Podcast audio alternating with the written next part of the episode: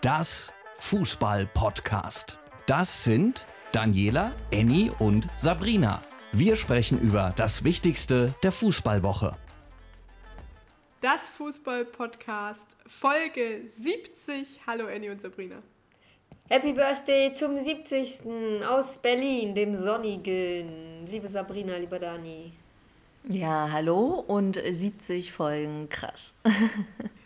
Wir haben ja heute äh, Freitag und irgendwie ist es auch ein besonderer Freitag. Jetzt gerade vor wenigen Minuten ist ein Conference League-Spiel zu Ende gegangen, nämlich äh, das des ersten FC Köln. Und ähm, das ist ja ein bisschen seltsam, weil eigentlich ist das ja an Donnerstagen der Fall und nicht an Freitagen. Aber warum das so ist, äh, das ist heute unser erstes Thema. Das Schrägste.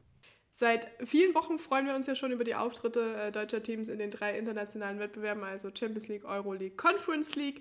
Und anders als in den vergangenen Jahren schneiden die Deutschen ja eigentlich verhältnismäßig gut ab. Zum Vergleich mit äh, Real Madrid ist nur noch ein spanischer Verein aktuell international vertreten.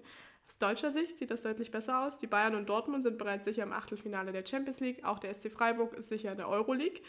RB Leipzig und Eintracht Frankfurt haben noch in der Champions League die Chance. Union Berlin ebenfalls. Und eben auch der erste FC Köln in der Conference League. Und eigentlich hätten die Kölner am Donnerstagabend, also am gestrigen Abend, gegen den tschechischen Erstligisten FC Slowako gespielt. Dazu kam es aber nicht, also zumindest nicht so richtig, denn nach nur acht Minuten wurde das Spiel abgebrochen und der Grund ist ein bisschen kurios, also ich habe zumindest gestutzt. Ähm, Im Stadion war nämlich schlichtweg einfach zu dichter Nebel und das nicht irgendwie durch Pyrotechnik, äh, wie wir das vielleicht irgendwo schon mal gesehen haben, diesmal nicht. Es war einfach wirklich das Wetter. Also das Spiel bzw. der Anpfiff wurden schon eineinhalb Stunden nach hinten geschoben. Ähm, dann dachte man, oh, jetzt könnte es passen, hat angepfiffen und dann hat es sich schlagartig wieder verschlechtert. Nach minutenlanger Diskussion zwischen UEFA und Verein wurde das Spiel dann abgebrochen und ähm, quasi die Wiederholung heute auf den Freitag geschoben. Und so ein Spielabbruch ist ja wirklich das allerletzte Mittel und das hat mich dann so ein bisschen zur Überlegung gebracht, was hatten wir denn in der Geschichte des Profifußballs schon so für Spielabbrüche? Ich habe meine persönlichen Top 5 zusammengestellt, aber bevor die kommen, erstmal die Frage an euch. Fällt euch da spontan was ein? Na, Spielabbruch nicht. Mir ist nur, als ich das gestern Abend gesehen hatte, ähm, sofort wieder und jetzt fangen bestimmt alle Fußballfans und Faninnen an zu lachen, das Champions League-Spiel von Hertha BSC, ja, gab es mal, gegen Barcelona eingefallen. Und da saß ich im Oli und da war auch, ich würde, würde fast sagen, mehr Nebel als das, was wir da gestern gesehen haben. Ähm, und du hast in, in diesem ganzen weiten Rund, hast du im Grunde genommen nichts gesehen, außer deinen Sitznachbarn, deinen direkten. Dann hast du aber im Olympiastadion so eine tolle Akustik. Ne? Da kam dann also zum Beispiel von rechts, kam so dieser Fan, yeah, und ebbte dann über dir wieder ab. Und dann hast du unten, in dem Moment, wo es am lautesten wurde, einen kleinen äh, orangenen Ball vorbeizischen sehen, der dann wieder im Nebel verspannt. Spiele habe ich keine gesehen. Ich kann mich auch gar nicht mehr richtig erinnern, ob überhaupt irgendeiner gewonnen hat. Es wurde immer von Spielabbruch gesprochen, aber es wurde durchgezogen. Und Barcelona hat gesagt, das war damals somit das Härteste, was sie je ähm, erlebt haben. Und da dachte ich, ja, komm nach Berlin. Egal wie hart du bist, ich bin härter. Also Abbruch äh, habe ich jetzt auch nicht so richtig in petto. Ich habe jetzt einen verspäteten Anpfiff. Ähm, zum Beispiel jetzt haben wir ja zu dritt auch schon erlebt, das Finale, als wir ja unseren Live-Podcast gestartet haben und dann Ewigkeiten darauf gewartet haben, dass sie dann doch äh, loslegen. Und was ich auch sofort im Kopf hatte, war der Torfall von Madrid als äh, Günther Jauch und äh, Marcel Reif in den Reporter Olymp aufgestiegen sind, ähm, weil ja dieses Tor damals äh, umgekippt ist, genau, und äh, dann ein neues erstmal herangeschafft werden musste. Und ich glaube, es hat ja auch über 70 Minuten gedauert dann. Der Torfall vor dem Anpfiff, genau. Also ich habe jetzt mal meine Top 5 rausgesucht. Ähm, die sind wirklich von mir eingeschätzt. Ähm, ich bin gespannt, ob ihr mit meiner Einschätzung einhergeht und was ihr vielleicht davon schon mal gehört habt und wo ihr sagt, oh, das ist ja wirklich heftig. Platz Nummer 5 ist für mich der sogenannte Sitzstreik von Lausanne im Schweizer Cup-Finale, also quasi dem Pokalfinale ähm, in der Schweiz.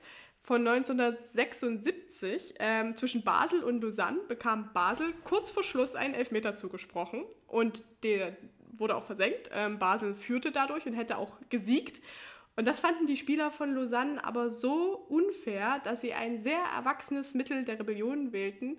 und sich hinsetzten und nicht weiterspielten. Und das ist kein Scherz. Also fünf Spieler von Lausanne haben dann quasi einen Sitzstreik angefangen, haben sich hingesetzt, nicht weitergespielt, war auch nichts zu machen und daraufhin hat der Schiedsrichter dann äh, das Spiel erst unterbrochen und schlussendlich abgebrochen. Es wurde dann mit 3 zu 0 für Basel gewertet, die den Pokal ähm, gewonnen haben. Also Sitzstreik gab es auch schon in der Geschichte. Nummer 4, der Torfall ohne Tor. Und damit meine ich jetzt nicht die Geschichte, die ihr gerade erzählt habt. Die hatte ich nämlich auch im Hinterkopf, aber es gab noch einen Torfall ähm, ohne Tor quasi. Ähm, und zwar im April 1971 empfing Borussia Mönchengladbach Werder Bremen. Kurz vor Schluss stand es 1-1. Günther Netzer spielte damals mit und schoss einen Freistoß relativ hoch in den Strafraum wo Herbert Laumen angesaust kam und den Ball verpasste und ins Tornetz äh, fiel quasi. Und das allerdings mit so viel Schwung, dass der Pfosten, die waren damals noch aus Holz, zusammenbrach und er dann wie so ein, wie so ein Fisch im Netz quasi hing. Das Tor war dann quasi kaputt und man wusste sich natürlich damals noch nicht so schnell zu helfen. Also was sollte man in dem Moment machen? Da hatte man natürlich auch irgendwie keinen Ersatz. Infolgedessen musste dann das Spiel abgebrochen werden und es wurde dann mit 2 zu 0 für Bremen gewertet.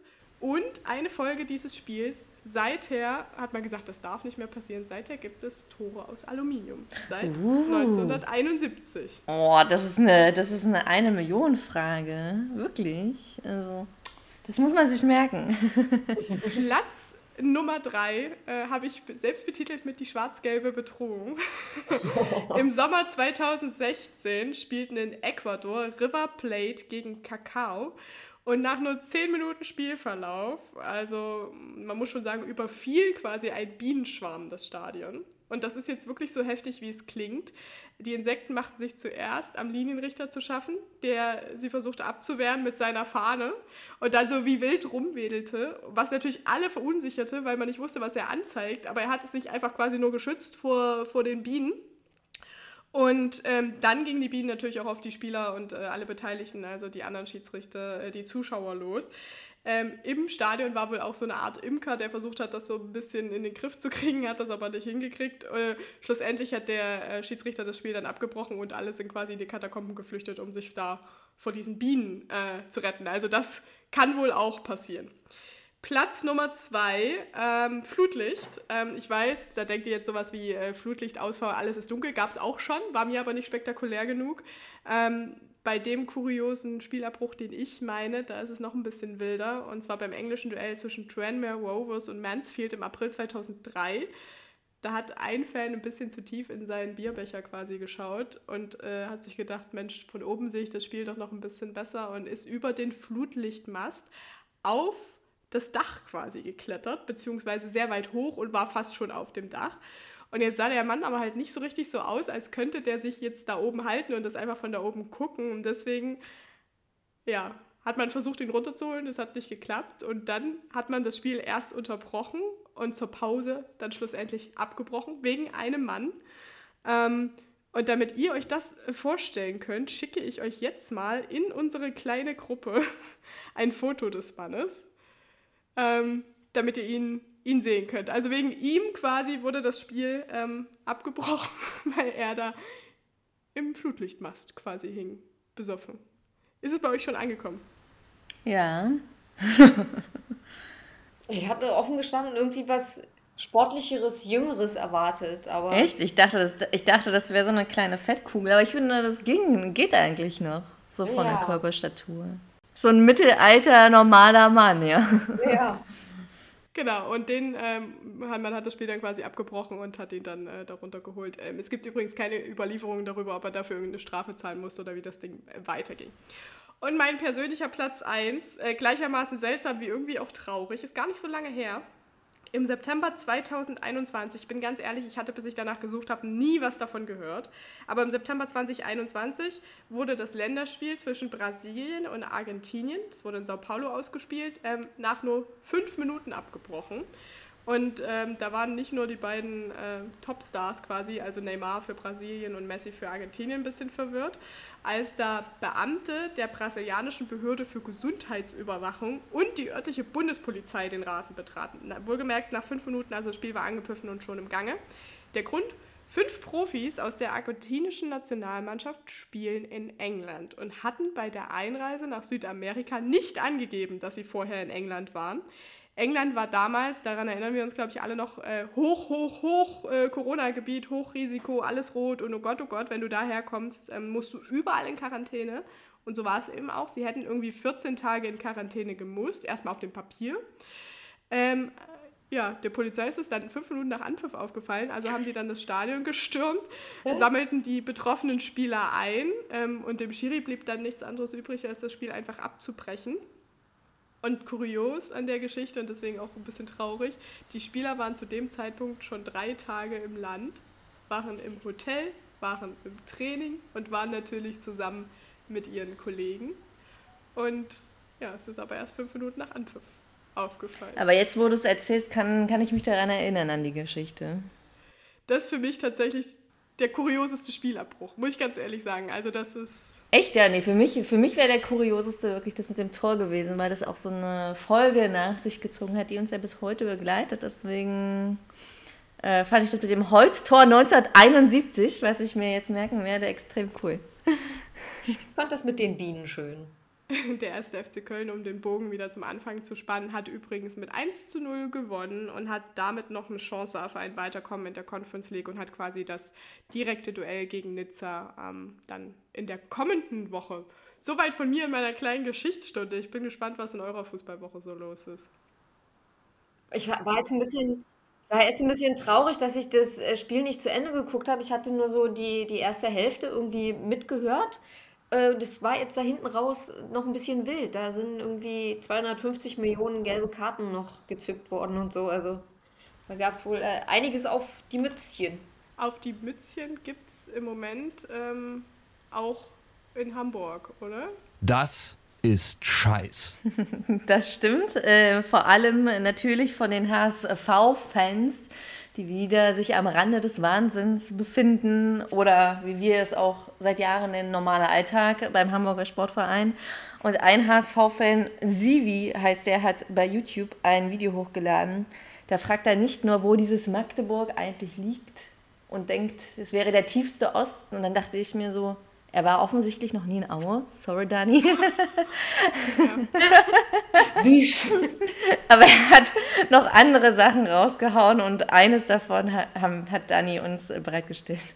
ich, muss, ich muss euch ein bisschen vorwarnen. Ich habe ähm, die Lautstärke nicht reguliert. Also bitte seid vorsichtig da draußen beim Zuhören.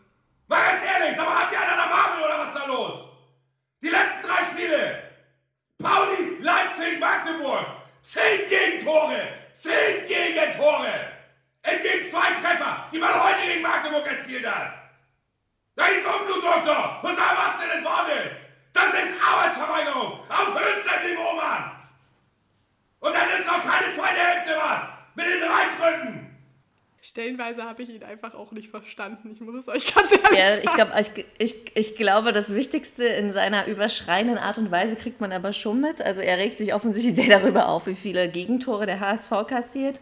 Und ähm, dass es natürlich absolut nicht gut läuft im Moment und äh, dass es offensichtlich auch seiner Meinung nach Arbeitsverweigerung gleichkommt. Fakt ist auf jeden Fall, der HSV hat ein komfortables Polster in Rekordzeit verspielt in der Bundesliga. Am Spieltag 10 habe ich nachgeguckt, hatten sie noch sieben Punkte Vorsprung auf Platz 4. Und jetzt, vor Spieltag 14, stehen sie auf dem Relegationsplatz 3. Relegation kennt ja der HSV schon.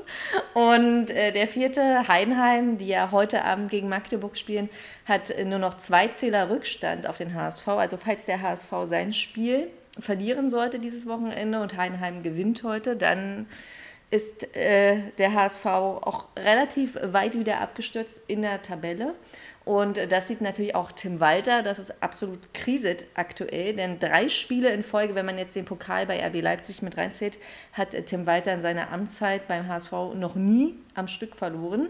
Und er sagt halt, dass ihm in der Mannschaft die Entschlossenheit fehlt und dass es zu leichte Fehler sind und äh, dass sie fehlenden Einsatz äh, hätten. Und jetzt allerdings äh, würde ich sagen, bei den folgenden Partien, die anstehen, Paderborn Zweiter, Regensburg 9., 14. und Sandhausen 16. müssen mindestens aus meiner Sicht acht Punkte her. Wie seht ihr das? Zwei Siege, zwei Unentschieden. Ja, also gegen Paderborn glaube ich jetzt mal gar nicht unbedingt, aber die anderen sollten eigentlich machbare Gegner für den HSV sein. Aber ich für mich, ganz ehrlich, habe irgendwie keine Erklärung dafür, warum das bei denen immer so kacke läuft. Ich, ich ich hänge immer noch äh, an, äh, an diesem cholerischen Ausbruch und äh, das Wort Arbeitsverweigerung. Ähm, das ist jetzt vielleicht ein bisschen hart gegriffen, dieses Wort, aber wenn man sich das so anguckt, dann ist da, glaube ich, auch viel dabei. Manchmal sieht es tatsächlich so aus, als hätten die keinen Bock und würden einfach mal denken, ah, es macht dann halt schon jemand anders und am Ende, ey, wir sind's, der HSV.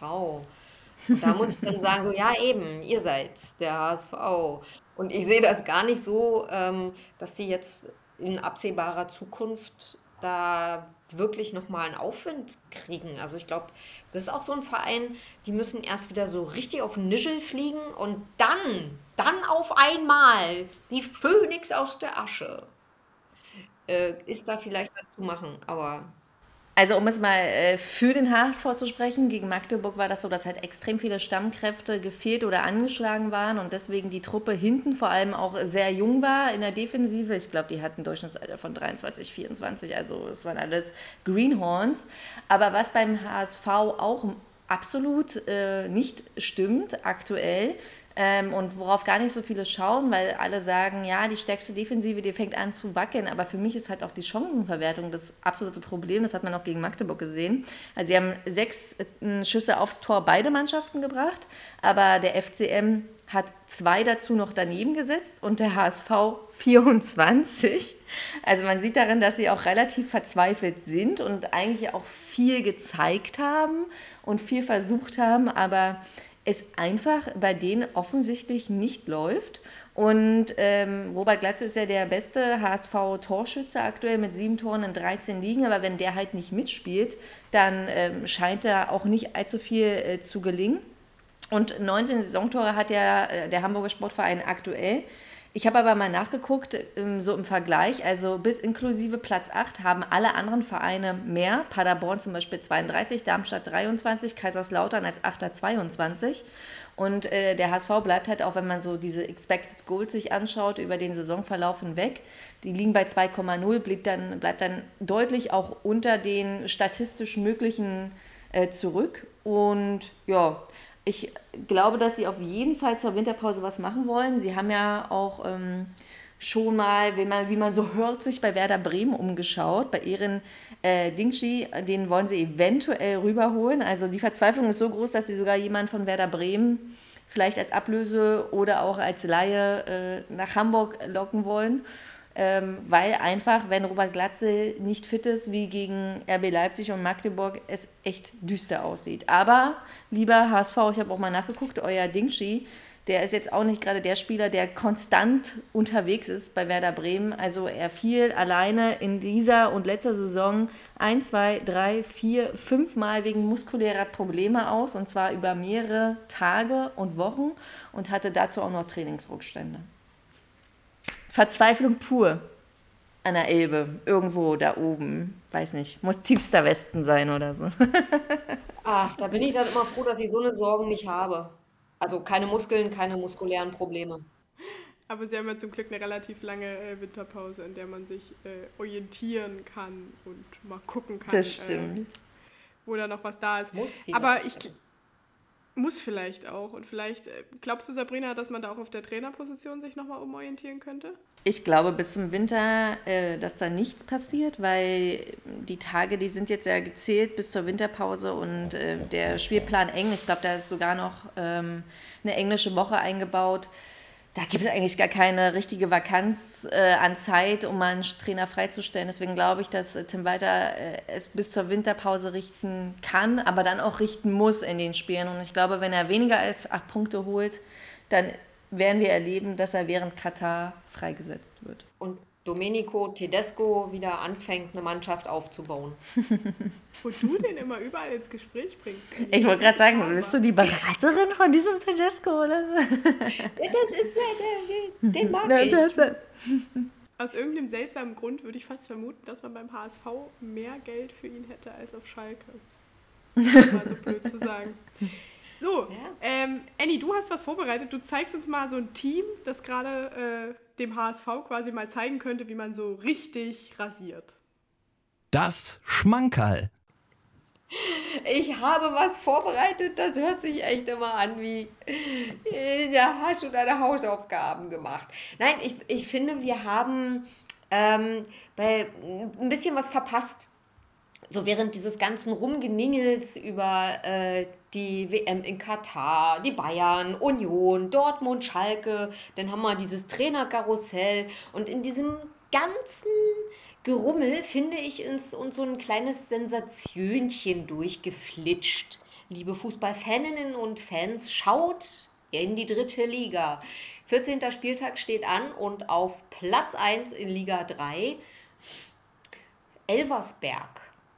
Ich weiß, Dani, du freust dich schon auf morgen, wenn deine Pfeilchen in Aue, die vorletzten, es mit diesem ähm, Elversbergern zu tun bekommen. Die gute Nachricht ist, Elversberg im Saarland hat zwar keine 13.000 Einwohner, aber immerhin eine eigene Postleitzahl. Das muss man ja inzwischen auch immer mal mit dazu sagen. Ähm, und jetzt kommt so ein kleines, bittersüßes ähm, ähm, Dingens noch obendrauf. Soweit wie ich das hier überblicke, ähm, hat Elversberg genau wie Kaiserslautern noch keines der Auswärtsspiele jetzt äh, in dieser Spielzeit verloren. Und es ist eine Premiere gegen Aue. Die haben so auch noch nicht zusammengespielt. Ja, und ich finde, da kann man mal gucken, was so passiert, wenn ähm, jemand sagt, in meiner Umgebung äh, gibt es einen Fußballverein, den möchte ich gern unterstützen.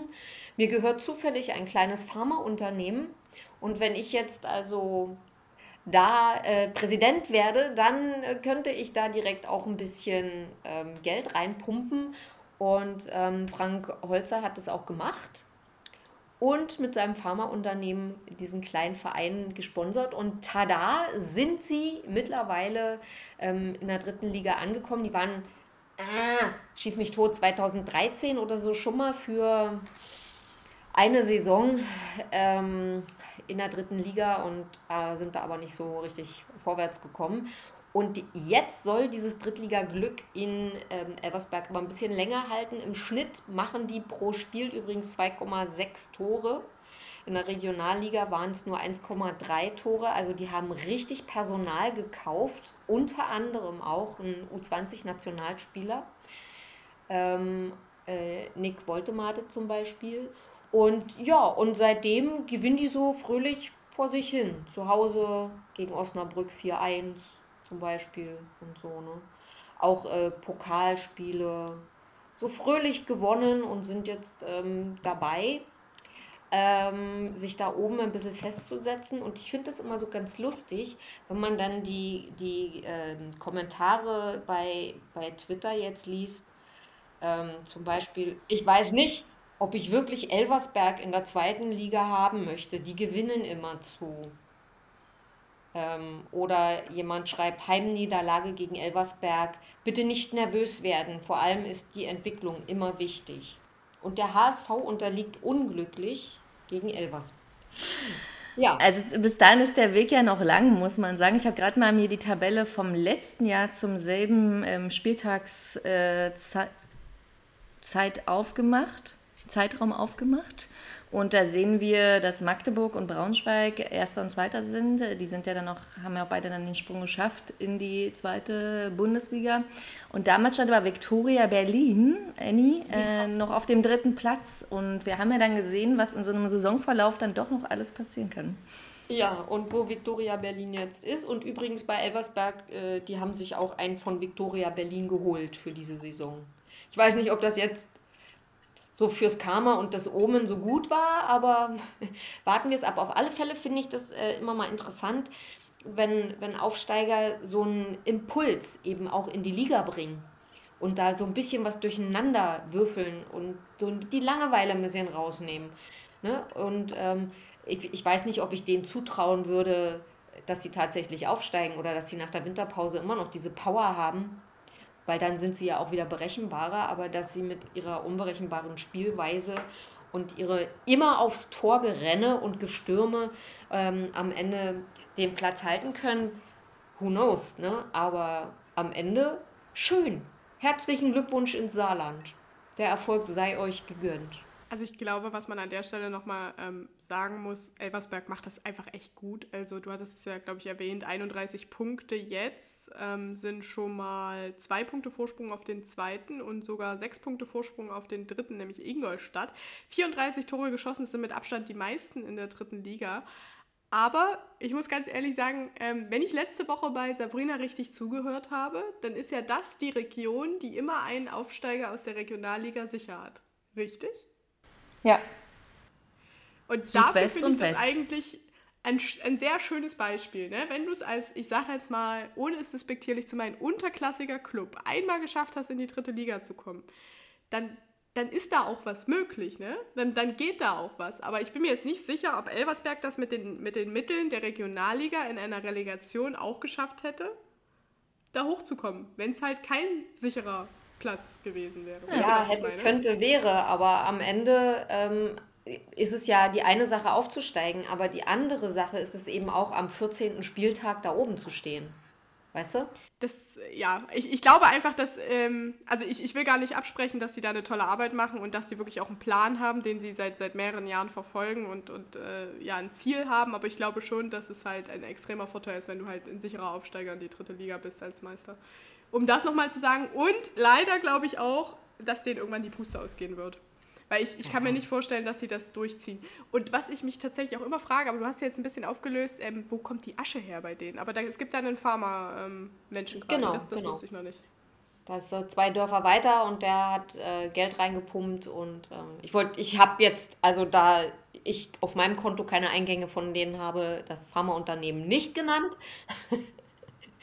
ähm, aber wenn der Eigner sich da selber dahinter klemmt ähm, und sich da auch äh, im Verein als äh, Chef positioniert, mit seinem Geld da auch positioniert, dann ähm, ja, kann da schon mal was gehen. Auch in, in einem Nest mit 13.000 Einwohnern knapp. Ich habe gerade mal gegoogelt, Elversberg hatte sogar ja schon ein Relegationsspiel äh, zur dritten Liga und zwar in der Saison 16-17 gegen Unterhaching und hat das ähm, 2 zu 5, wenn man beide Spiele kumuliert, verloren.